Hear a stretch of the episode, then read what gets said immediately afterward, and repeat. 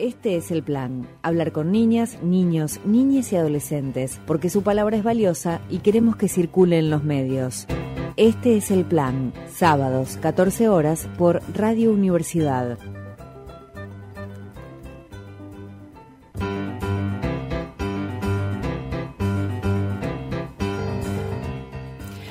Este es el plan, nace con la idea de escuchar, conocer y difundir lo que piensan las nuevas generaciones. Las palabras de las chicas, los chicos, les chiques, nos parece valiosa y por eso nos interesa que circule en los medios de comunicación. Como periodistas sabemos que la mayoría de las veces cuando se habla de las y los jóvenes en la radio, en la tele, en los diarios, se suelen contar historias de pibes chorros, delincuentes, chicos y chicas que parecen estar perdidos por el consumo de la droga y el alcohol.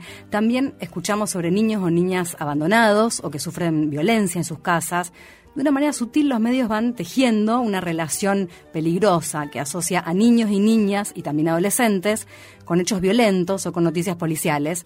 Y cuando eso se repite a lo largo del tiempo, los estereotipos negativos que se construyen en torno a la infancia y a la juventud son difíciles de desandar.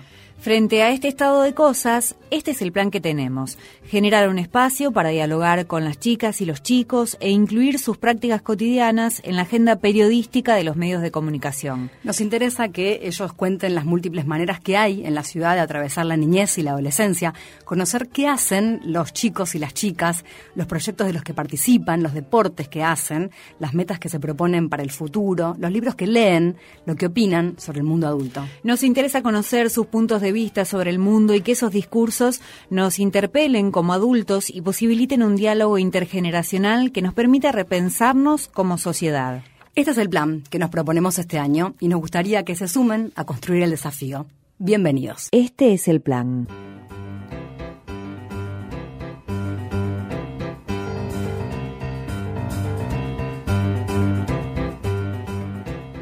Hola, ¿cómo están? Buenas tardes para todas y todos y bueno, les damos la bienvenida a este primer programa de Este es el Plan. Vanina Canepa, ¿cómo estás? Muy bien, Anabel Barbosa, Anabel Barbosa ahí está. ahí empezamos con un furcio. Ay, bueno, por favor. que, tenemos nervios, es el primer programa. La gente se pone nerviosa en los primeros sí, Sí, este es el plan y lo vamos a seguir hasta fin de año, si todo sale bien este y si lo logramos, así que la idea es estar todos los sábados a las 14 horas por aquí por Radio Universidad.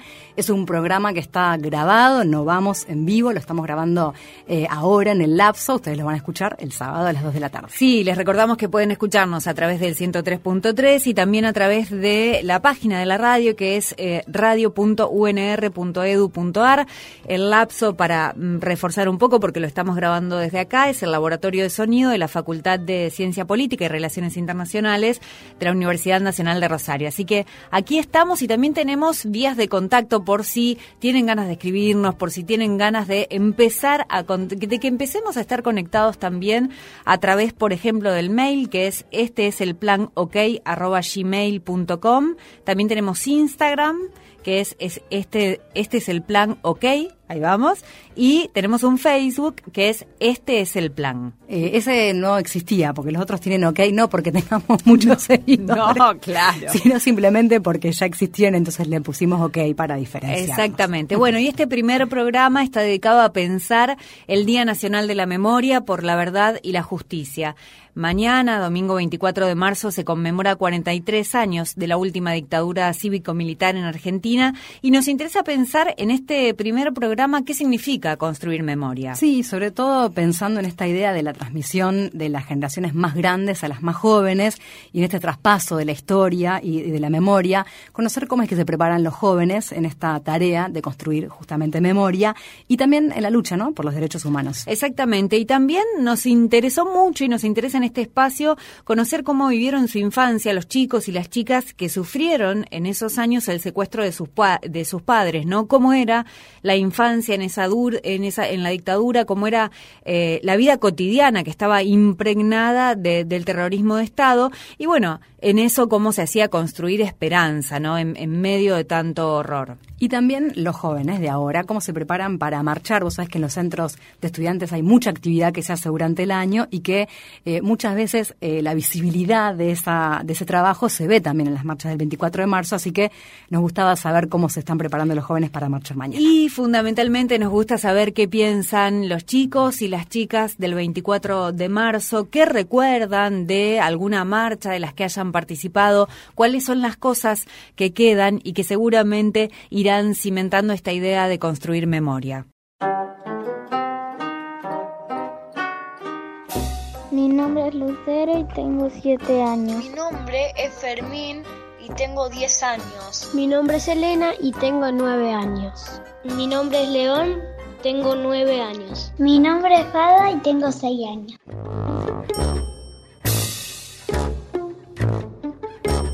Lo que pasó en la Junta Militar era así.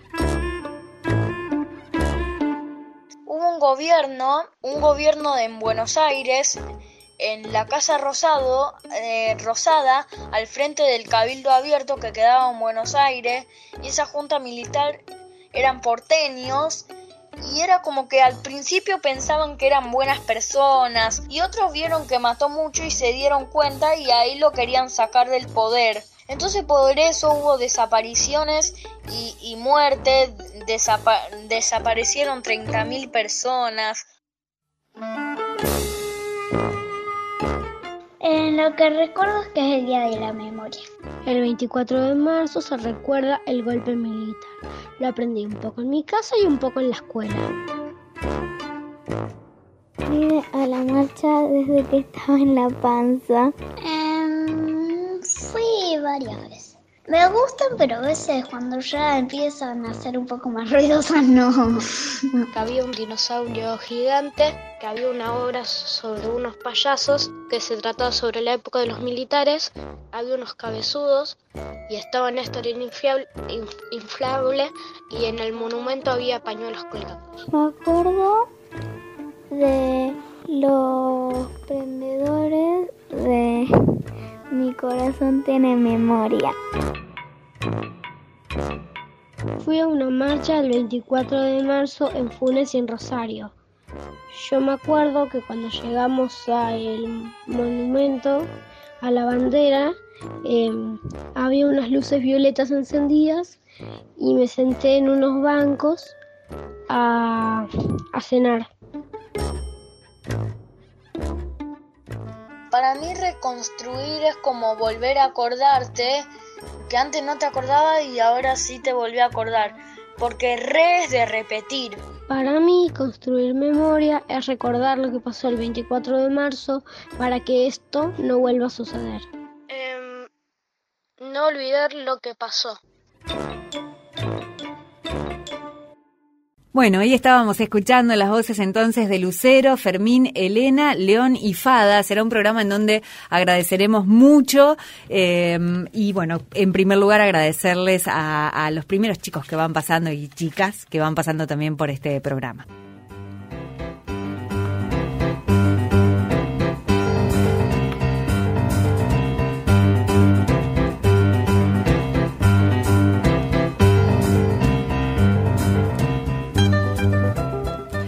Desde el año 2016 funciona en el Museo de la Memoria el programa Constructores Territoriales en Derechos Humanos, que está destinado a chicos y chicas que participaron del programa Jóvenes y Memoria, que para aclarar es un programa que tiene su origen en La Plata, que lo lleva de o nació, digamos, llevado adelante por la Comisión Provincial de la Memoria, y en el año 2013 se comenzó a desarrollar aquí en Rosario con jóvenes participantes de organizaciones sociales, políticas, cult culturales y también de diferentes barrios de la ciudad.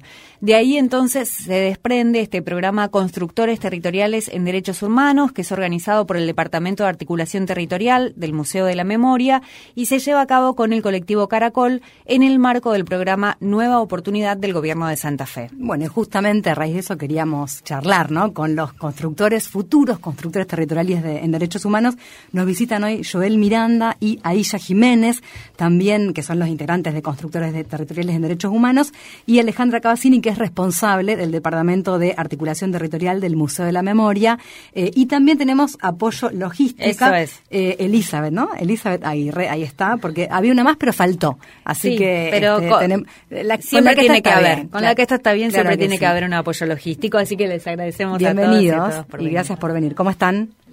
¿Todo bien? Acérquense bien bien al micrófono, así los podemos escuchar. Bueno, primero a los chicos preguntarles eh, qué significa ser un constructor territorial en derechos humanos. Y ser un constructor para, bueno, para mí, en, este tiempo, eh, bueno, ser otra persona, digamos, ser alguien que ayuda a, digamos, los diferentes pibes de los diferentes barrios y bueno, eso, ayudar a la gente construyendo, digamos, de a poco construyendo. Y, y para, para ella, ¿cómo lo ves?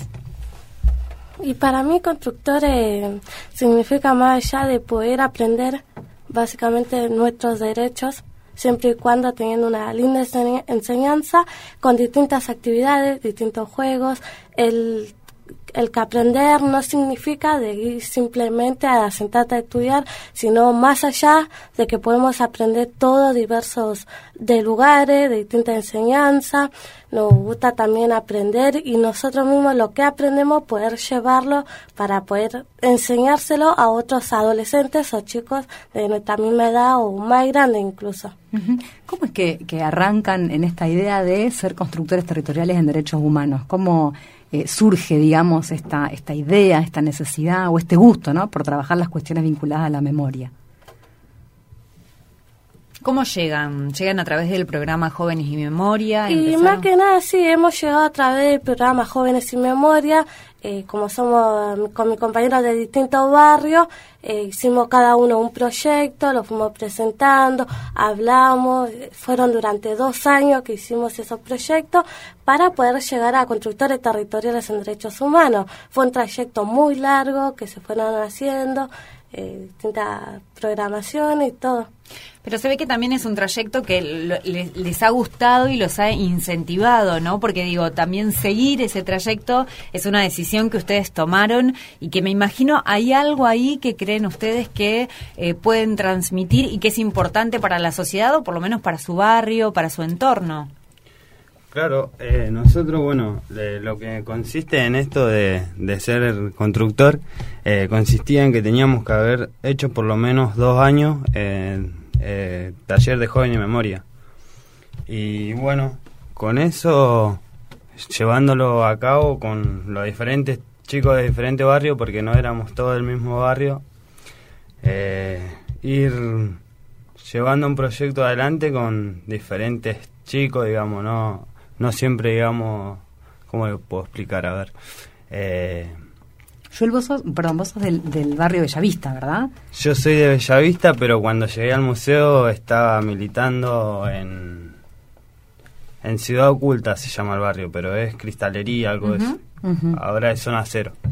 ¿Y, y qué relación encontrás entre lo que viste en el programa Jóvenes y Memoria o en el mismo de constructores de territoriales en derechos humanos eh, y el barrio? ¿Cómo, ¿Cómo se da esa relación entre lo que aprenden ahí y lo que vos ves en el barrio? Y lo que yo, bueno, ta- tam- también, bueno, est- están las cosas buenas y están las cosas malas. Digamos, porque, bueno, todos sabemos que en el barrio es gente muy precaria, va, gente en realidad. Es un barrio precario, bueno, depende. En el mío, digamos, en el que yo vivía. Y la relación es que, va, de lo que yo me intereso más es de llenarme, digamos, en- enriquecerme y, bueno, poder llevarlo a los distintos barrios. Porque, bueno, como decía, yo era de un barrio, pero militaba en otro, y Claro. así que estaba en diferentes barrios, así que O sea, un poco ustedes se forman en derechos humanos para después también llevar ese trabajo al, al- al barrio, digamos. Eh, Tienen esa, ese mecanismo, aparte de que después también desarrollan actividades en el Museo de la Memoria y tal, pero hay como una intención ahí de poder trabajar en derechos humanos para después llevarlo al barrio y de qué forma lo hacen con los chicos. Claro, por eso, por el, por el, por esto es constructores territoriales. Claro. Por eso, cada uno, bueno, cada uno como vive en diferentes barrios, lo que nosotros, nosotros queremos es, bueno, enseñar, bueno, de una manera enseñar eh, o tratar, digamos, de, de que no que no se ¿cómo se puede decir? visibilizar, digamos, las las diferentes cosas que pasan en, en todo el, mundo, ¿no? no solamente en un barrio solo, sino que también llevarle nuestro aprendizaje a los pibes del, a los pibes del barrio que, que también, bueno, de vez en cuando están tirados, digamos, o no hacen nada o están en- al cohete. Pero bueno, básicamente es eso, tratar de mostrarle otro otra otra manera de aprender o, o también enseñarle que hay diferentes cosas que, que de una u otra manera enriquecen al cuerpo, al alma, a la mente. Claro, pensaba en ese sentido con lo que decías, digo, me imagino que hay muchas cosas que ustedes fueron descubriendo que y que ahora van a transmitir, pero quería preguntarles cuáles eran esas cosas que se dieron cuenta que eran violencias, que eran derechos adquiridos, que era necesario que se sepa y que es necesario que ustedes le cuenten a los chicos y a las chicas de su barrio. ¿Cuáles son esas cosas que fueron aprendiendo? Y más allá de lo que fuimos aprendiendo durante estos dos años largos, es de que los propios derechos que nosotros, uno quiere decir que lo tenemos que aprender a través de la escuela, no es tan necesario, sino juntándote con un grupo de amigos, eh, dándole distintas charlas, diciéndole, mira, usar una gorra no es malo, siempre y cuando usándola se vio a su tiempo y horario. No la uses en la escuela, usala en la plaza, te va a quedar más lindo. No no salgas a caminar de noche, más así si no hay mucho peligro, sino por tantas distintas dificultades tanto en cada barrio. No todos los barrios son lindos, hermosos, pero cada quien se puede manejar bien en su barrio. En decir, porque en mi barrio yo puedo caminar tranquilamente, pero en otro barrio no. Eh, caminar libremente eh, estaría bueno, se puede en todos los barrios. Si no decirle, mira, es de noche, no uses la gorra, porque uno piensa mal, usala al- en el día. No, no deje que el policía te pegue por no mostrarle tu documento. Si no te lo dice de mala manera, bueno, mostráselo, caminar listo, tranquilamente. No deje que porque es policía te maltrate por no mostrar tu documento, tu identidad. Tu identidad es tuya, pero si no hiciste nada malo, tranquilamente se lo puede mostrar. Sí, un, un poco, digamos, lo que están diciendo también es esta idea de poder transmitir y enseñar eh, derechos, digamos, ¿no? Sí. Eh, pienso también en cuando ustedes arrancaron, si tienen eh, un recuerdo de ustedes cuando arrancaron y ahora, y si sienten que hubo una transformación en ustedes, o cómo lo han experimentado ustedes. Yo quería contar algo así, no, la primera vez que, que me tocó ir al museo. Me acuerdo que yo estaba militando, en realidad estaba militando en cristalería, pero eh, tenía amigos que militaban en Moreno. Bueno, y ese, ese grupo de amigos eran como 5 o 6 amigos y amigas. Y, y bueno, un día estábamos en tribunales y bueno, nos saludamos todos, ellos se iban a, a Joven y Memoria y yo, bueno, yo me iba a mi casa. Y fue re épico porque todos se fueron menos yo porque agarraron todo para, para Plaza San Martín y yo agarré para mi casa. Y quedamos todos ahí como, uh, se va uno solo. Bueno, me dicen, vamos, que vamos a conocer el museo, que qué sé yo, para ver si te interesa. Bueno, vamos. Y bueno, de ese día me dio vuelta la cabeza, digamos, el proyecto de Joven y Memoria. Y de ese día, bueno, a full, le metimos a full y después hice otra vez. Bueno, primero hice un proyecto con los, los chicos de Moreno y después con el de mi barrio, que sería cristalería. Pero bueno, todo esto vivía en Bellavista, Claro. donde sigo viviendo ahora. Vos decís que te, que, que- que te voló la cabeza, digamos, que fue espectacular ese, ese encuentro. ¿Por qué? Porque bueno, eh, ahí bueno encontré diferentes maneras de ver, digamos, la, la vida, digamos, la vida y el, y el aprendizaje.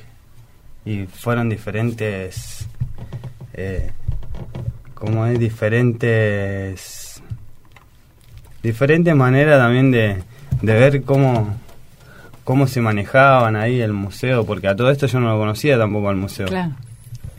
y bueno, fue algo...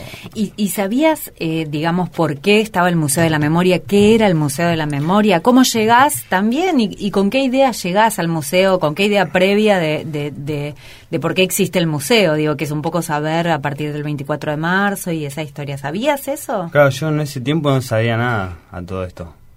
Porque no tenía contacto con nada, porque yo en donde vivía ahí en Cristalería era... era eh, el barrio se llama...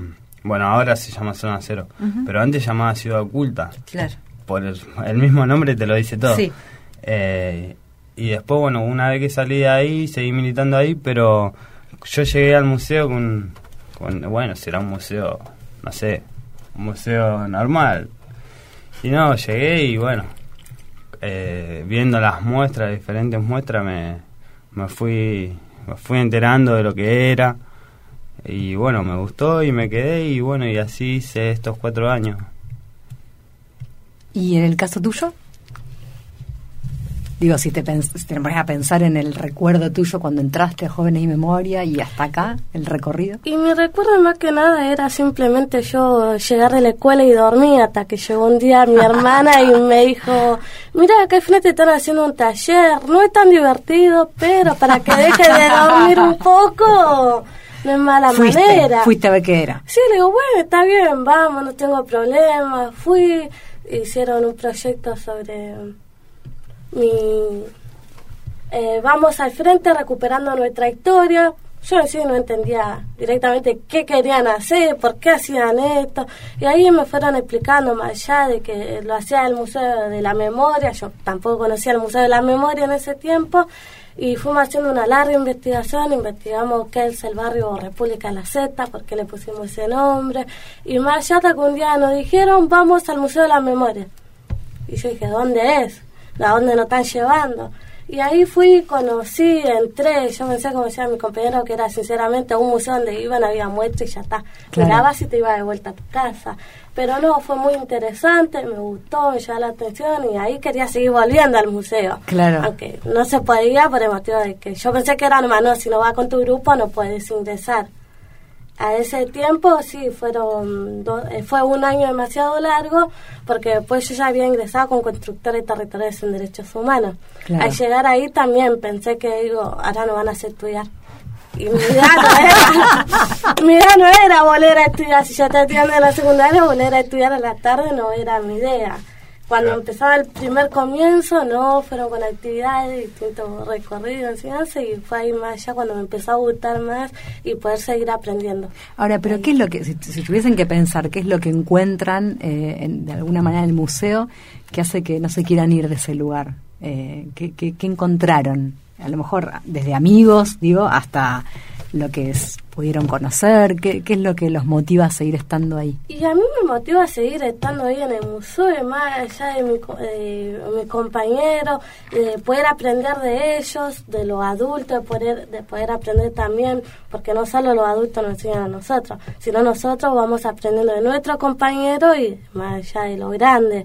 Eh, tampoco me quiero ir del, del museo y decirle chao, le doy un abrazo porque no es mi idea. Mi idea es seguir estando, seguir siendo a futuro y decir si me quedo ahí, me quedo porque me gusta, me interesa, me llama la atención, puedes llevarte nuevas ideas, a veces te va triste, a veces te va muy contento y así continuamente. Igual también esto de, de, de la historia, la historia que, vamos, yo cuando llegué al museo no entendía nada, no sabía nada.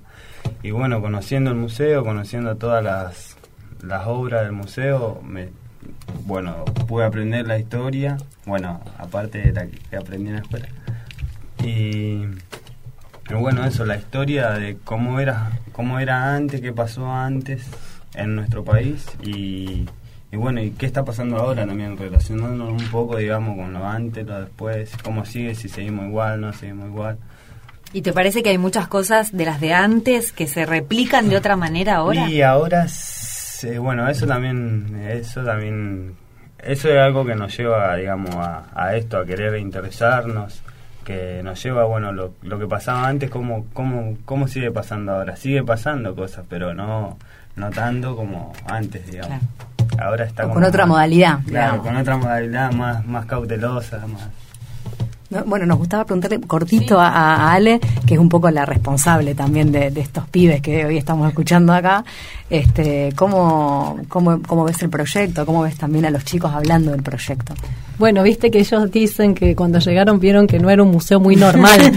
Eh, y sí, la verdad que no somos muy normales o las actividades que hacemos no están como dentro de los parámetros tradicionales, ¿no? Si bien somos un espacio de cultura, un espacio de derechos humanos, un sitio de memoria, eh, con este tipo de proyectos intentamos como entrarles por otros lugares a las temáticas, a las problemáticas, hacer este puente entre pasado y presente, este diálogo permanente entre la historia y el presente y, y bueno, y que aparezcan las preguntas, empezar a aprender como dicen ellos, que utilizan mucho esto de aprender, aprender, pero no estudiando. O sea, de eso se trata, ¿no? Eh, eh, se trata de, de transmitir y de construir memorias poniendo el cuerpo, a través de lo lúdico, eh, fundamentalmente eh, en esto de las herramientas de coordinación grupal, que es por donde también entramos, porque ellos después la idea es que vayan trabajando como lo vienen haciendo con otros grupos, con otros compañeros y compañeras de su misma edad, de sus mismas edades, y confiamos mucho en este conocimiento, en esta transmisión y construcción de conocimientos transversal, de par a par. La mayoría de los pibes y las pibas llegan por el boca a boca más que nada. Algunos por invitación de una organización, como el caso de Ailla del CEPLA, de la Sexta, este, pero la mayoría después fueron llegando por el boca a boca. Vamos a tal lugar. Y bueno, esto de que pintaba ir a un museo y bueno, y vamos porque dicen que está bueno. Y, no me voy más. claro, y después quedan ahí, ¿no? Entonces, este, bueno, algo sucede, sucede que, que bueno, que intentamos alojarlos y alojarlas eh, con mucho amor, en principio, dándoles la palabra, siendo ellos los protagonistas, ellas las protagonistas. Eh, y bueno, y en este programa Constructores que surge también como, como una necesidad, ninguno de estos proyectos fueron pensados como de arriba para abajo, como una política pública, digamos, sino que surgió de la necesidad misma de los territorios y de las cosas que iban comentando ellos y ellas. Eh, todo fue como una excusa en principio y se fue armando y después a partir de la necesidad de continuar profundizando de ellos y ellas porque querían seguir y porque a lo mejor tenían que ir a trabajar algunos otros lugares, como bueno, Joel en este caso en la construcción o algunos otros en algún otro lugar, en un súper y demás, nos parecía que bueno, que había todo un bagaje de conocimiento y de potencialidad que estaba bueno continuarlo como un oficio, esto de poder trabajar los derechos humanos desde el oficio este, de los derechos humanos para después volver a los territorios o instalarse en alguna institución. Y bueno, y así fue un poco como surge Constructores, ya están, terminaron su, su instancia de formación y ahora van a arrancar con los trayectos laborales a partir de este año en distintas organizaciones, instituciones, poniendo en práctica un poco esto de la planificación, eh, la coordinación, el retrabajo, el inventar nuevas modalidades para contar, porque si bien dicen, bueno, esto de estudiar o lo de estudiado en la escuela, estos son otros modos de educación que los vamos construyendo entre todos y todas este, a partir de, del trabajo colectivo, de la construcción colectiva este, de todos ellos y ellas, que bueno, que cuando vinieron ni se conocían, o muchos venían de diferentes años y no habían coexistido ni compartido actividades. Y bueno, este grupo, que son más o menos 15 en este momento, eh, están ahí. Más unido que nunca. Ahí está, ahí está. Bueno, nos encanta haberlo, haberlo tenido en nuestro primer programa y seguramente vamos a seguir hablando durante el año porque hay muchos proyectos para contar eh, desde el museo, así que este, más que agradecidos, agradecidas de haberlos tenido acá. Eh, Aisha Jiménez, Joel Miranda, Ale Cavacini, muchas gracias por haber venido. ¿eh? Y, el apoyo logístico también. Y el apoyo logístico, perdón, me olvidé de Elizabeth Aguirre que estuvo ahí firme. Gracias también. Y cerramos este bloque escuchando un tema que hizo Eicher, que es un rapero de aquí, de esta ciudad, que un poco motivado por esta fecha armó, y lo podemos decir especialmente para este programa, eh, un tema que se llama Porque no olvido, así que si les parece los vamos a escuchar.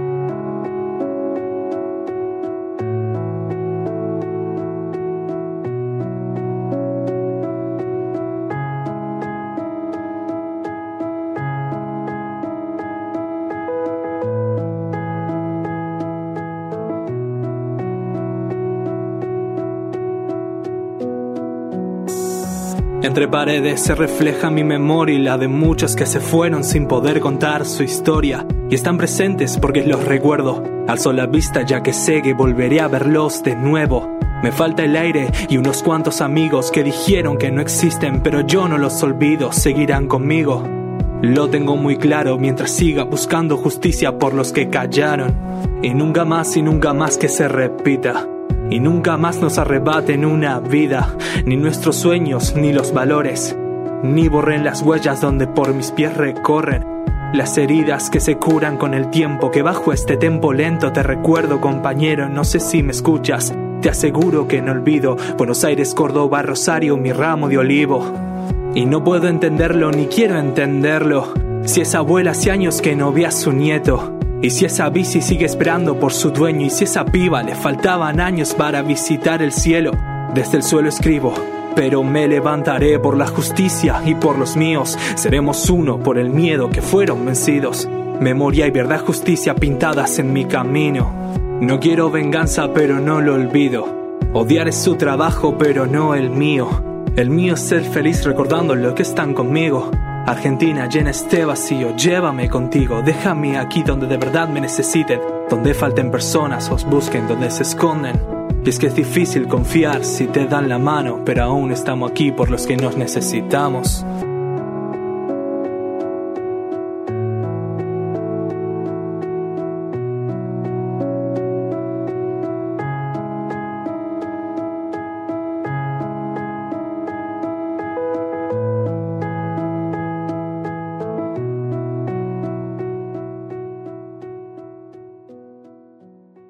Este es el plan.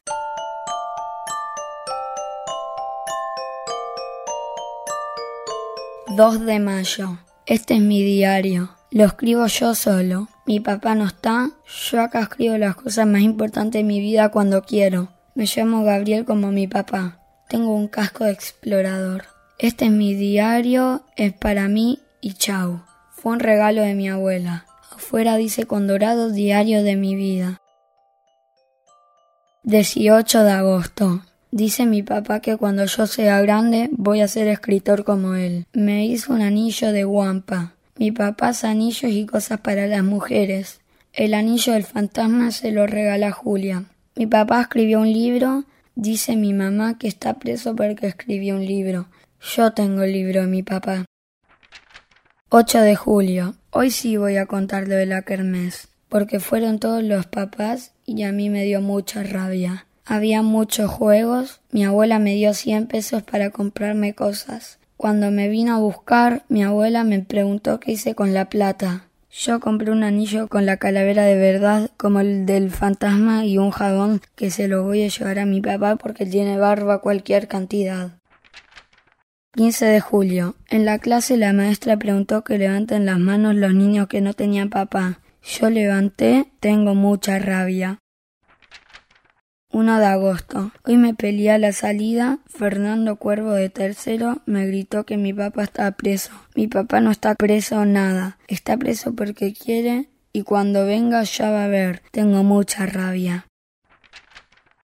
15 de septiembre. Una vez con mi papá hicimos un pozo. Yo hacía uno y él el otro, y nos dimos la mano por debajo de la arena. Quedó como un túnel y fue muy divertido. Mamá tomaba mate debajo de la sombrilla. La sombrilla blanca y verde es de mi abuela. Mi papá va a hacer un pozo, pero no lo dejan. Mi planeta de color naranja, Mauricio Rosenkopf. Bueno, le agradecemos primero a León Vallejo, que es eh, el niño que ha leído justamente estos, estos párrafos de Mi planeta color naranja, un texto del escritor y militante tupamaro Mauricio Rosenkopf, a partir del cual nos preguntamos esto que decíamos al principio, cómo vivieron los niños la dictadura cívico-militar en Argentina, cuál es la imagen que les quedó justamente a los que sufrieron la desaparición de alguno de sus padres. Bueno, y buscamos acá, en Rosario, porque lamentablemente hay casos en todo el país. Eh, Nora Pastorini tenía ocho años cuando le tocó atravesar esa experiencia. Su papá, Alejandro, era psiquiatra y militaba en el socialismo revolucionario. Fue secuestrado el 7 de agosto del 76 y desde entonces permanece desaparecido. Su detención ilegal se produjo en el marco de lo que se conoce como la caída del PRT, que ocurrió durante la primera mitad de agosto de 1976. Y Nora Pastorini justamente nos trae ese recuerdo. Comunicado número uno de la Junta de Comandantes Generales. Se comunica a la población que a partir de la fecha el país encuentra bajo el control operacional de la Junta de Comandantes Generales de la Una tarde, una, una tardecita, porque creo que ya no había poca luz, viene mi tía, mi papá ten, eh, tenía dos hermanas, bueno, viene una de ellas, la tía Milce, y se reúne con mi mamá en la cocina. Y mi tía abuela, la tía Tere que, con quien vivíamos, nos dijo que seguro que era para hablar algo de mi papá. Tengo el recuerdo de, de ese encuentro, me quedó el registro como que fue un largo tiempo, esa reunión que tuvieron.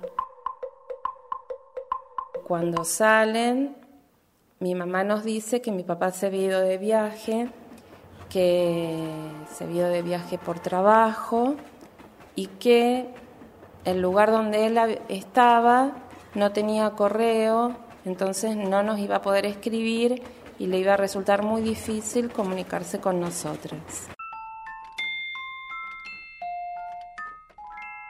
No puedo precisar cuánto tiempo transcurrió porque me resulta difícil si cuantificarlo, darme cuenta si fueron, no sé, semanas, un mes, dos meses, no, no lo podría no lo podría saber, pero sí recuerdo eh, mi inquietud durante ese tiempo de tratar de descubrir dónde estaba mi papá, dónde podía ser ese lugar que no tuviera él posibilidad de comunicarse, de, de, de escribirnos, de llamarnos por teléfono. Y también recuerdo, bueno, a mí me gustaba ver enciclopedias y, mapas y mapas del mundo y este, me encantaba la geografía, entonces por ahí agarraba alguna enciclopedia y me ponía a buscar, a ver cuál podía ser ese lugar donde él estaba viviendo y no se podía comunicar. La cuestión es que, después de ese tiempo que no puedo precisar, un día llega una carta, tiran una carta del correo por abajo de la puerta, yo voy corriendo, tengo el recuerdo de que fui corriendo a, levantarla y dije que seguro que era de mi papá, porque yo lo estaba esperando. Y mi mamá me responde que no, que no era de mi papá. Y entonces ahí yo, bueno, tengo como un cuestionamiento, le digo, bueno, pero ¿cómo podés decir que no es de mi papá si no la viste? Y entonces es ese eh, como el segundo registro que tengo ¿no? de, de la noticia de la desaparición de mi papá, en el que, bueno, después de esa escena, mi mamá nos sienta, a mi hermana y a mí, y nos cuenta, bueno, con un relato eh, para la edad que teníamos, que yo tenía ocho y mi hermana tenía seis, de que a mi papá lo habían este, llevado, lo habían detenido, no sé si dijo detenido, no, no, me acuerdo las palabras que dijo, pero como que algo así, como que lo habían llevado los militares, eso sí, recuerdo que ese concepto sí lo tuve desde chica, por pensar distinto. Eso fue lo, como el recuerdo infantil que tengo de, de la noticia de la desaparición de mi papá. La dictadura también afectó la vida cotidiana en la escuela. Nora cuenta que tuvo ahí la suerte de conocer a la señorita Liliana Fernández, que era una maestra de lengua que para hacer análisis sintáctico les daba el poema Balada de Otoño de Serrat. Ella, la maestra era del barrio y sabía de la historia de Nora. pero también tuvo otras maestras a las que le faltó cierta sensibilidad para ayudarla a transitar esa difícil situación.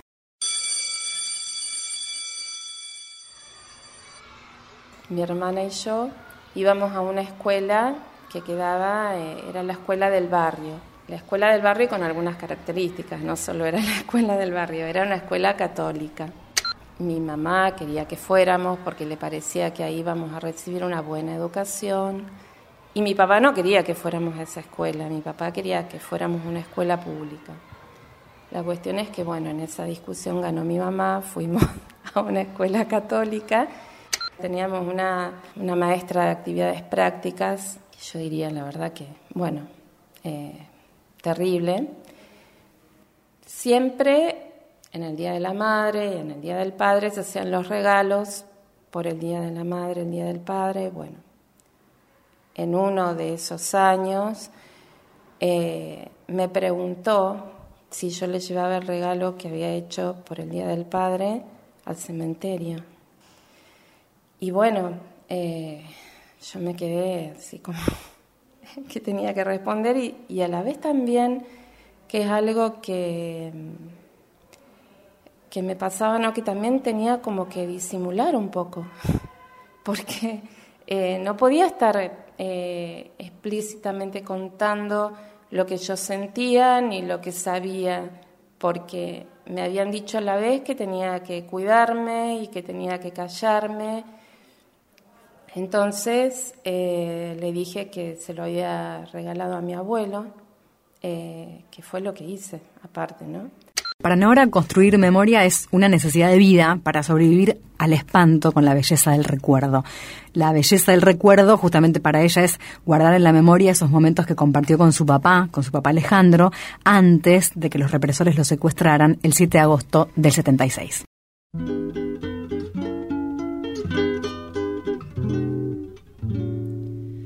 ¿Por dónde camina la hormiga titina, la hormiga titina? Lo que yo recuerdo era una, este, una vida de, de, relación de papás separados, ¿no? O sea que yo recuerdo que mi papá venía a vernos a casa o salíamos a pasear. Me encantaba verlo, me encantaba cuando él nos venía a visitar, eso ya era, digamos, lo que más me, me completaba así como esto quizás está filtrado, no, esto lo puedo decir ahora, pero es lo que puedo decir si me pongo a pensar en el recuerdo de mi encuentro con él.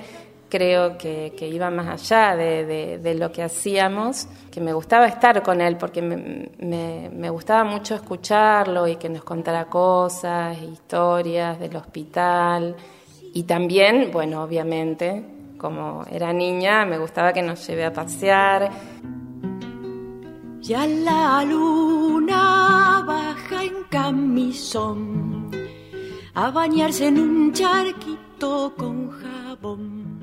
Íbamos a tomar, se llamaba ice cream soda y era helado con soda. Entonces yo recuerdo que íbamos a un bar que quedaba por Urquiza y Balcarce, Urquiza y Dorrego, o por ahí, no sé, que en un vaso de vidrio ponían una bocha de helado y arriba un chorro de soda y una pajita.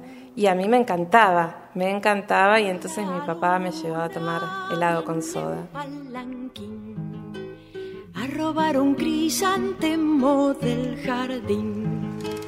Ya la luna. Recuerdo así algunas películas que iba a ver con él, incluso que una vez fuimos a ver una película, nos divertimos mucho y entonces después él la llamó a mi mamá para pedirle permiso de ir a ver otra película más el mismo día y a otro cine.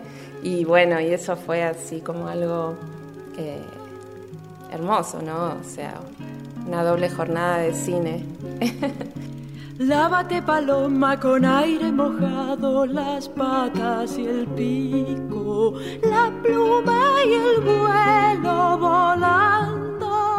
estaba estudiando violín, había empezado a estudiar violín él a veces también eh, se sentaba en el sillón y nos tocaba el violín. Me acuerdo que una de, va, la que recuerdo, pero quizás porque la podía identificar con algo que después seguí viendo, que él había aprendido a tocar la música de la Pantera Rosa. Entonces, tengo ese recuerdo presente de habernos sentado, quizás, bueno, ahí alrededor de él, y él nos tocó la Pantera Rosa con el violín, que recién había aprendido a tocarla o le estaba practicando, bueno, para mí nos tocó la Pantera Rosa, no sé si era para él que estaba aprendiendo, bueno.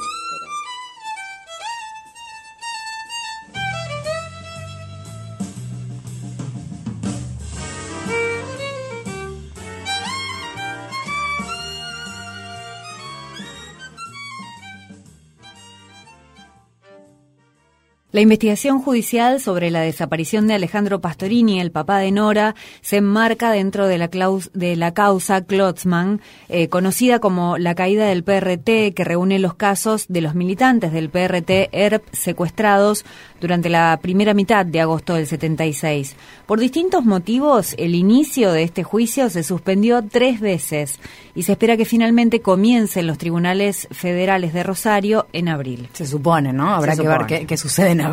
Eh, bueno, Nora creció en un departamento de Veramújica al 500. Ahí había muchos estudiantes porque una zona justamente de facultades. El edificio en donde ella vivía quedaba justo enfrente del Hospital Provincial del Centenario. Y de pequeña ella le gustaba mucho mirar por la ventana y evidentemente veía este, a estudiantes universitarios, a enfermeras, enfermeros, médicos.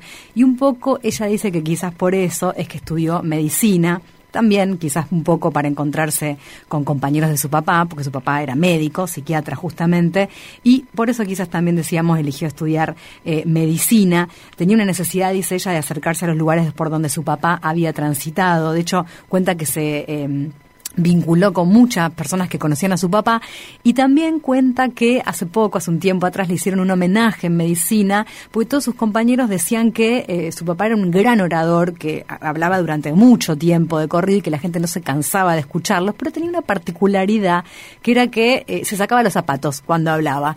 Y entonces, este, hace un tiempo atrás, cuando le hicieron un homenaje, ella justamente lo que planteó fue que el homenaje a su papá se lo hagan todos descalzándose justamente para hacerle honor a lo que hacía Alejandro Pastorini. Em, también empezó allí su militancia, de alguna manera encontrándose con la facultad, pero no llegó hasta hijo sino en el 96, cuando, bueno, se encontró con muchas personas que habían vivido una situación muy parecida a ella. Y hay una canción que liga ese mundo infantil con el mundo adulto, eh, que marca y conecta justamente esas dos etapas de su vida, que habla de la esperanza y también de cómo es justamente esa lucha por la memoria y por seguir construyendo justicia. Hay una canción que sí recuerdo con mucho, con mucho amor porque me, despertaba eh, alegría y magia y, me ayudaba como a sentirme también como con esperanza, que se llama Canción Infantil para despertar a una paloma morena de tres primaveras. Y, y, es una canción que tiene una letra así como muy, muy encantadora y que en una parte, bueno, dice, tú enciende el sol, tú tiñe el mar, tú descorre el velo que oscurece el cielo y tú ve a blanquear la espuma y la nube, la nieve y la lana. La espuma y, la nube, la nieve y la lana. Y tú conmigo a cantar la mañana, tú a dibujar el trigo y la flor. Incluso después en algún momento en el estribillo dice, eh, tire, repite, tire pa'lante que empujan de atrás. Entonces eso particularmente me hacía sentir que, éramos muchos los que estábamos tirando para, para adelante y que a pesar de ese silencio que, en el que yo me recuerdo, por temor, por cuidado, por un montón, por la historia misma, ¿no? Bueno, esa canción me hacía encontrarme de que no estaba sola y, que a la vez eh, podíamos construir un mundo en el que pudiéramos encender el sol y eh, me venían muchas imágenes cada vez que escuchaba esa canción y me imaginaba que podía ser esa nena, ¿no? Que, que iba a encender el sol todos los días y a despertar cada mañana y, y a decir, bueno, un día más pero bueno, se va a poder hacer algo. Y pero si falta usted, no habrá milagro. Y creo que eh, la imagen de, también del recuerdo de esa primera reunión que fui a Hijos en la cual me sentí en encuentro, me sentí, eh, digamos, acompañada por el otro, me sentí eh, que éramos muchos. Eh, creo que, que, bueno, que ahí pude encontrarle también de grande el sentido de esa canción que, que de niña yo la tenía como, como una esperanza. Tire pa'lante, que empujan atrás y ponga cerca del cetín paloma mía y véngase a cocinar el nuevo día. Todo está listo, el agua, el sol y el barro. Y pero si falta usted, no habrá milagro. Este es el plan.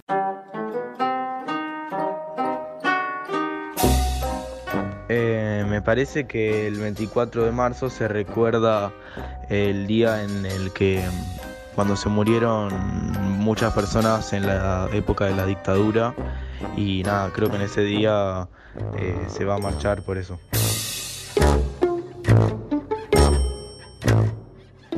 Fui dos veces a la marcha del 24 y me acuerdo que se marchaba y había bastante gente y la gente eh, llevaba carteles de sus familiares desaparecidos, llorando y era triste, pero al haber tantas personas era como que te sentías acompañado. Fui a una marcha eh, cuando era un poco más chico. Eh, igual no sabía muy bien de qué era porque, nada, medio que fui obligado, pero cuando fui fue como un entorno copado y nada, había mucha gente y era como que aprendes cosas, pero también como te sentís un poco choqueado porque ves mucha movilización de gente y también ves algunas personas tristes porque se recuerdan cosas no muy gratas, por así decirlo. Para mí construir memoria significa que como con el paso de los años nunca se olvide lo que pasó, haciendo marchas por ejemplo, hablándolo con tu familia o en la escuela o con amigos. Bueno, en este caso tenemos que agradecerle a Santiago y a Elena que nos han contado ahí algunas cosas de las marchas de las que han participado y también de lo que significa el 24 de marzo. Voces más de adolescentes en este caso. Más adolescentes. Hicimos como una división ahí entre los más pequeños y los que ya tienen la voz un poco más afirmada. Exactamente. Y nos quedamos con los adolescentes porque, como todos los 24 de marzo, también mañana va a haber una, una marcha, se va a realizar en todo el país marchas y eh, se va a realizar también aquí en Rosario. Y de esas marchas participan habitualmente los y las estudiantes secundarios que durante el año y a través de los centros de estudiantes de cada una de esas escuelas promueven actividades para sostener el ejercicio de construir memoria.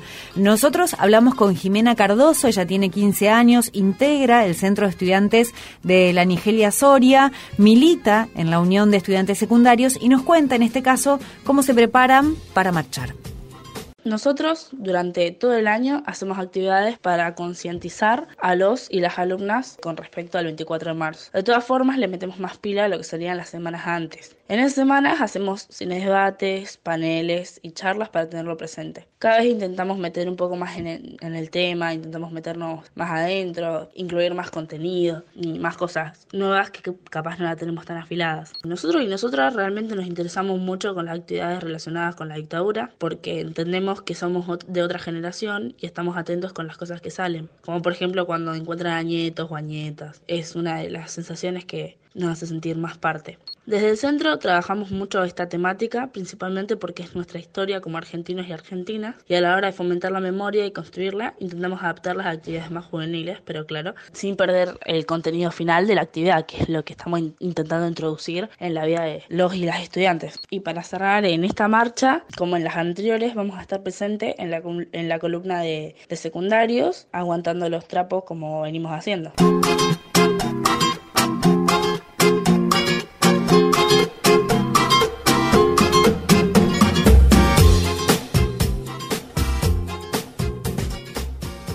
Bueno, y ahí llegamos al final de este primer programa de Este es el Plan. ¿Se nos fue? Sí, nos pasó muy rápido. Acostumbrados a más tiempo de, de radio, como raro, una, una hora pim pasa volando. Sí, se te pasa muy rápido la, la hora. Teníamos también muchas voces y queríamos darle, por supuesto, prioridad a, a las voces de las chicas y de los chicos que, que participaron de este programa y a quien tenemos que agradecerles especialmente. Ya lo hicimos en cada uno de los bloques, pero les agradecemos a, a todos los que nos estuvieron contando cómo sentían cosas, estuvieron poniéndole voz a, a- a algunos textos. Así que gracias a todos ellos, a los padres, porque viste que también. Sí, es un también ayudaron, ¿eh? Mucho. Para Sí, eh, sí, papá o mamá eh, o, o una persona ahí cercana que esté como para ayudarlos y orientarlos también en la grabación y todas esas cuestiones.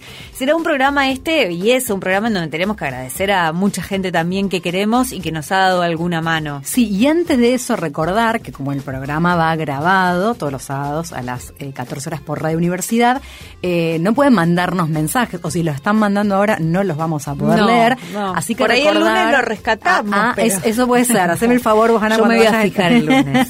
pero sí, eh, para todos aquellos que, so- a- sobre todo para quienes quieran a lo mejor eh, contarnos alguna experiencia que conozcan de participación de jóvenes o de niños en algún proyecto que esté bueno, que lo quieran difundir, que lo quieran contar, nosotros nos viene muy bien porque justamente es como la materia prima de nuestro programa, así que recordamos el mail, este es el plan ok, arroba gmail.com, en Instagram nos buscas ahí por este es el plan ok también y en Facebook este es el plan, eh, son las vías de contactos para que nos puedan hacer sugerencias y obviamente para mandar cualquier tipo de proyecto que tengan para que podamos difundirlo. Exactamente, y para que se vayan sumando, porque esa es la manera también de ir, eh, de ir siendo parte de, de este espacio. ¿no? Le queremos agradecer especialmente a Laura Andrés, una amiga sí. que nos ha venido a hacer el aguante y a coordinar, digamos, así que nos ha, nos está, eh, la, la queremos a Lori y le agradecemos mucho que esté acá. A Cristian del Lapso, que es nuestro operador en el día de la fecha. también. No te hicimos renegar mucho, Cristian. ¿No? ¿Estuvo dice bien? que no. ¿Estuvimos bien? Dice que no. Vamos, vamos. Dice que bien. O sea, si Cristian nos aprueba, tenemos, ya sabes que la relación un con el operador a es favor, fundamental. sabés que es fundamental eso. Bueno,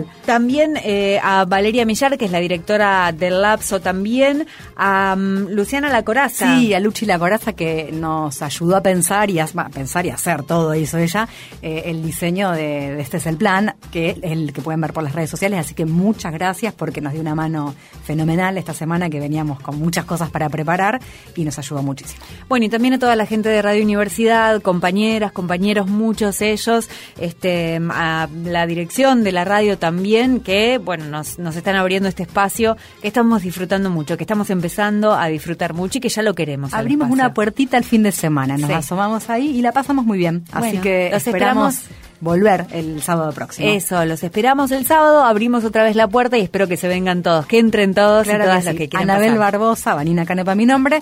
Hasta el próximo sábado. Que tengan una gran semana. Y bueno, fin de semana. También podemos decir excelente fin de semana Sí, porque todavía claro. estamos transitándolo. Claro, hasta el sábado.